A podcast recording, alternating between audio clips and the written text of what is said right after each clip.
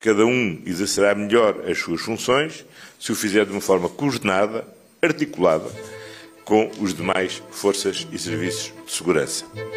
Não há aqui espaço para a concorrência, há espaço para a cooperação. Viva! Está com o Expresso da Manhã. Eu sou o Paulo Baldaia.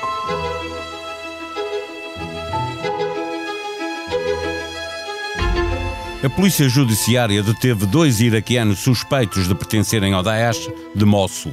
Chegaram a Portugal em 2017, infiltrados num grupo de refugiados que veio da Grécia. São procurados no Iraque. Ontem soubemos pelo DN que os suspeitos já estavam a ser investigados quando o primeiro-ministro António Costa e o ex-presidente Jorge Sampaio visitaram um restaurante onde trabalhava um dos irmãos. Estiveram em risco?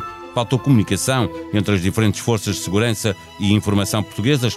A notícia da semana passada surge numa altura em que se volta a falar da necessidade de recebermos refugiados de um outro país onde o radicalismo religioso faz vítimas, o Afeganistão, e levanta questões de segurança, não só por todos os que já vivem em Portugal, mas também para os refugiados que fogem do terror provocado pelo Daesh ou pelos Talibã e que se podem ver frente a frente com os seus carrascos. O primeiro esforço a fazer é não ceder ao medo e menos ainda à intolerância e à xenofobia.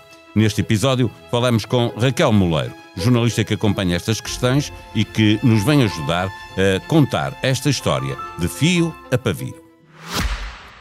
O Expresso da Manhã tem o patrocínio do BPI. Soluções de crédito habitação BPI taxa fixa. A mesma prestação durante todo o empréstimo. Banco BPI. Grupo CaixaBank. Viva Raquel! Como e quando é que estes dois irmãos iraquianos suspeitos de terem pertencido ao Daesh eh, chegaram a Portugal? Bom dia. O, o Yasser e o Amar chegaram a Portugal em março de 2017. Eles são os dois iraquianos de Mossul e, e vieram através da Grécia, pelo Programa de Recolocação da União Europeia. Eles já estavam na Grécia há cerca de dois anos, num campo de refugiados e foi-lhes permitido, ou seja, no âmbito deste programa de recolocação, eles podiam escolher ou poderiam ir para um país europeu e, e sair de, dos campos que estavam muito cheios, não é? E eles aceitaram vir para Portugal e vieram. Eles, já não, eles não vêm com o estatuto de refugiados, eles têm que pedir asilo ao país onde chegam, Uh, e ambos pediram asilo e só um deles é que acabou por ter um género de proteção, que é uma proteção subsidiária, ou seja, nenhum deles acabou por ter o estatuto de refugiado em Portugal. A denúncia de que eles teriam pertencido uh, a uma espécie de polícia dos costumes no auto-intitulado Estado Islâmico foi feita por refugiados que, quando eles já estavam em Portugal ou, ou, ou a caminho, ou quando, como é que foi? Já estavam em Portugal. Eles estavam há seis meses em Portugal, já estavam cá, eles tinham sido acolhidos, penso, pela Santa Casa da Misericórdia de Lisboa, não tenho a certeza, mas penso que sim.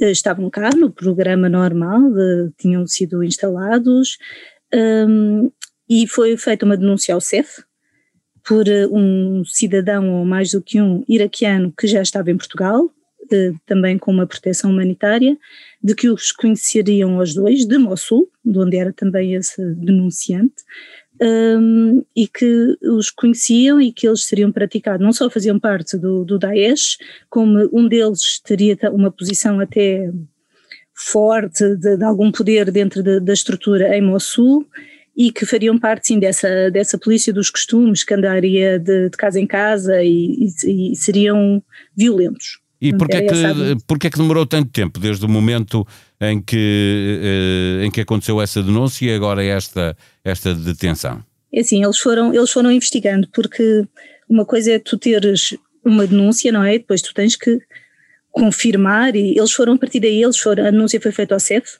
a partir do momento em que havia alguma suspeita mais sustentada de que, de, de que aquilo poderia ser mesmo verdade, porque depois foram cruzados com outros testemunhos da comunidade, uh, passou para a alçada da PJ, porque é uma suspeita de terrorismo é, é investigada pela Polícia Judiciária. E depois, uh, o que demorou mais é hum, a ligação depois com o Iraque, que não é fácil, não é? Eles depois tentaram, através de uma carta rogatória, saber se havia, havia denúncias, se eles podiam confirmar aquilo que tinha sido dito, etc. E essa carta rogatória, ou resposta, a confirmação chegou há muito pouco tempo. Eles agora foram, foram detidos, porque um deles, que será o mais perigoso, aquele que nunca teve proteção em Portugal, eh, eh, haveria a possibilidade dele sair do país, estaria a sair do país.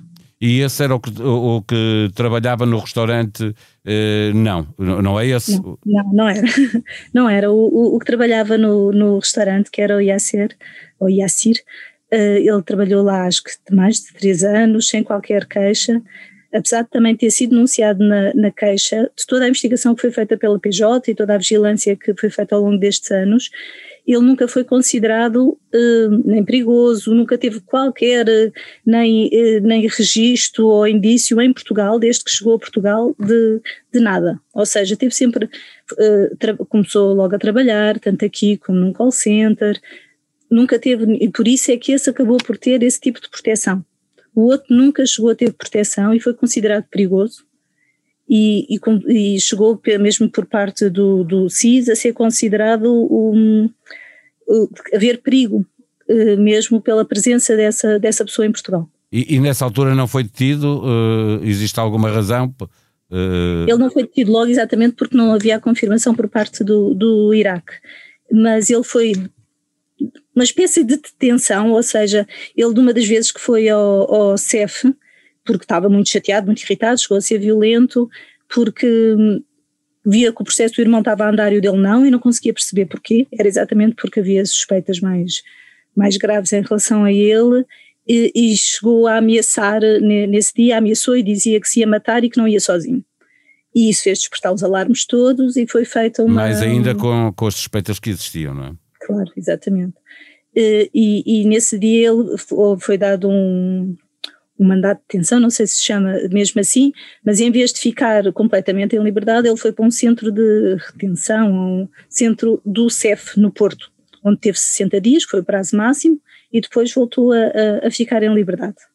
E aí foi quando eles acharam que, que, haveria algum risco e que ele estaria a tornar violento, etc. E por isso foi.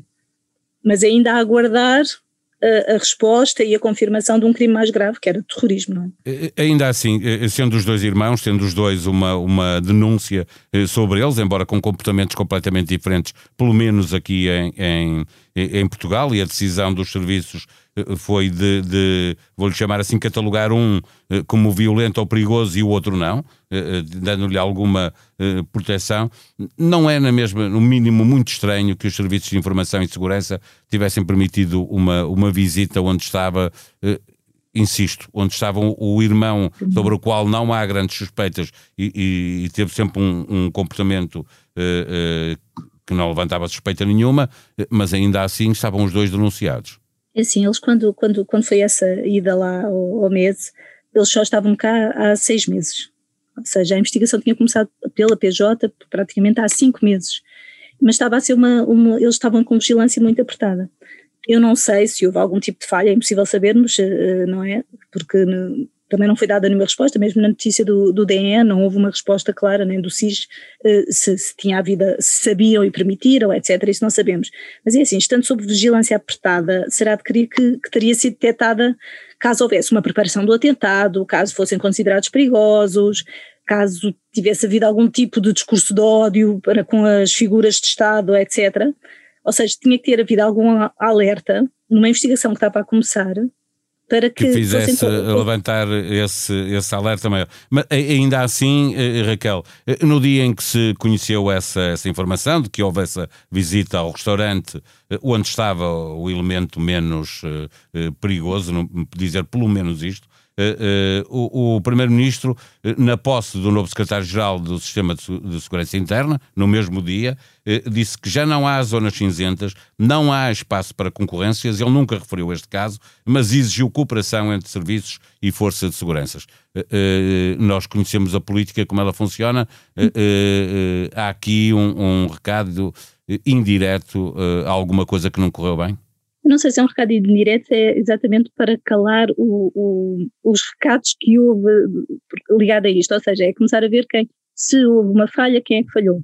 Ou seja, uh, teria sido o SIS que deveria ter comunicado, será que a PJ não disse que estavam a ser investigados, etc. Existem, existe trabalho conjunto entre estas forças, por isso. Vamos querer seja, que elas funcionam bem o risco maior, entre eles Na tua opinião, o risco eh, não é eh, a possibilidade de ter falhado alguma coisa, de diálogo, é o risco agora de estas diferentes serviços e forças de segurança, serviços de informação e forças de segurança, virem para a praça pública através de jornais, começar a apontar o dedo uns aos outros, é isso?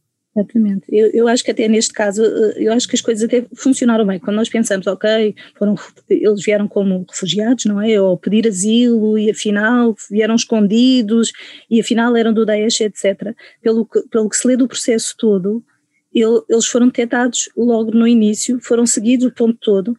O, o processo até se nota que o, a proteção, ou seja, a parte toda do CEF e dar ou não proteção, esse processo foi todo coordenado com a parte da investigação ou seja, eles nunca tiveram, principalmente o, o aquele que seria mais uh, grave, pronto, mais perigoso, nunca teve uh, os papéis definitivos para poder sair, nunca, ou seja, parece que foi sempre tudo muito controlado. E se nós pensarmos, a parte positiva será essa, ou seja, eles até podem vir, um número muito diminuto, não é? Mesmo a nível mundial é um número muito diminuto, mas pelos vistos vão ser detectados. É, é, sim, porque essa é uma das questões que se levantam, obviamente, o medo que isto pode causar. É, em tua opinião, não há razões para termos receio com este caso, pelo contrário, devemos ter confiança porque as coisas vão funcionando. Acho que sim.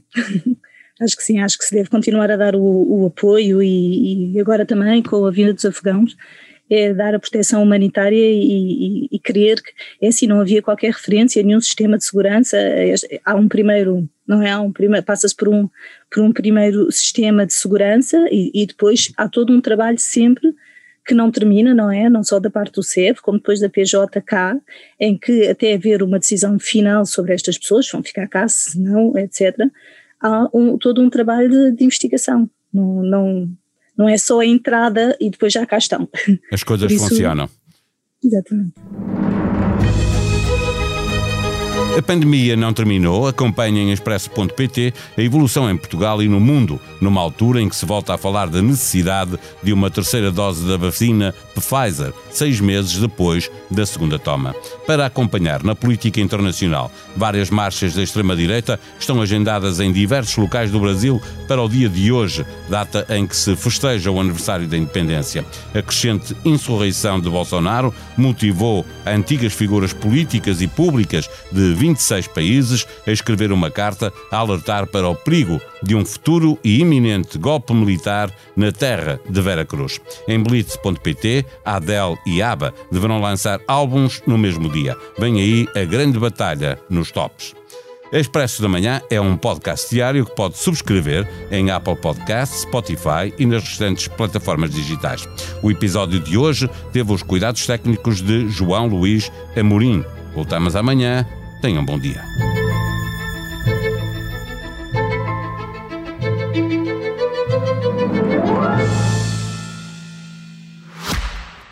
O Expresso da Manhã tem o patrocínio do BPI. Soluções de crédito habitação BPI taxa fixa. A mesma prestação durante todo o empréstimo. Banco BPI. Grupo CaixaBank.